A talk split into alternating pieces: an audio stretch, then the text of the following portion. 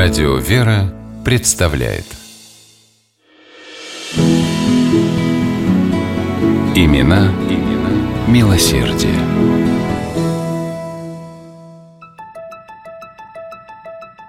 Сотрудник Петроградского военного музея артиллерии и инженерных войск Алексей Константинович Боев взглянул на часы. Рабочий день заканчивался. На улице шел сильный дождь, а ему еще нужно было добраться до Павловска, где он жил вот уже больше года, с того самого момента, как после Октябрьского переворота 1917 года лишился всех своих прежних чинов и регалий. Когда-то Алексей Константинович был военным офицером, профессором Николаевской академии генерального штаба на кафедре истории русского военного искусства. Все это осталось в прошлом. Теперь он работал в музее, но был благодарен Богу. Участь многих его прежних товарищей оказалась куда более суровой.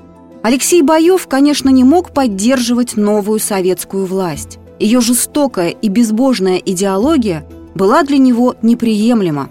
Вот почему, когда, вернувшись в один из вечеров после службы к себе домой в Павловск и узнав, что в город вошли войска Белой северо-западной армии, он немедленно решил к ним примкнуть.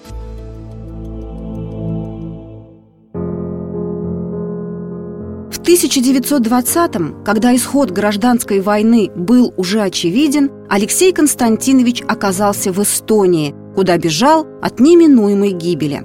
После распада Российской империи в 1918 году Эстония сумела отстоять независимость от большевистской России, вследствие чего туда хлынул поток эмигрантов, спасающихся от красного террора. Многие пребывали без средств к существованию, не имея ни малейшего понятия, как жить дальше.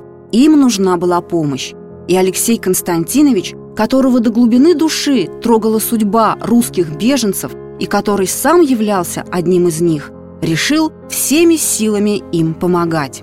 Поначалу это были стихийные сборы пожертвований среди состоятельных иммигрантов и местного населения, но беженцев были тысячи, и вскоре Боев понял, что необходимо наладить систему постоянной поддержки – так, в 1926 году возник День русского инвалида – ежегодная благотворительная акция, приуроченная ко дню памяти святителя Николая Чудотворца, направленная на сбор средств для поддержки инвалидов войны. Делалось это с помощью благотворительных концертов, балов, обедов и чаепитий, который Алексей Константинович, будучи председателем комитета Дня русского инвалида, организовывал по всей Эстонии. В том же 1926 Боев стал инициатором открытия в Таллине Союза русских увечных воинов, а четыре года спустя учредил Общество помощи бывшим русским военнослужащим. Алексей Константинович с особым вниманием относился к детям. Много сил и трудов он отдавал поддержке русского скаутского движения, детской организации, учрежденной еще императором Николаем II, с которой советская власть впоследствии скопировала свою юную пионерию. Боев выступил учредителем общества «Дом русского ребенка», занимавшегося образованием, воспитанием и презрением детей русских эмигрантов. Неутомимая деятельность Алексея Константиновича распространилась и на охрану здоровья. Созданное при его участии Общество помощи больным эмигрантам обеспечивало нуждающихся необходимым врачебным наблюдением и лекарствами. При его деятельном участии возникали в Эстонии русские библиотеки, школы, гимназии. Так уж случилось, что сегодня об Алексее Константиновиче Боеве мало кто знает и помнит.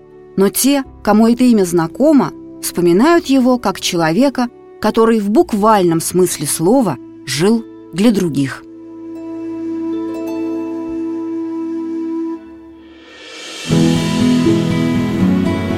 Имена, имена милосердие.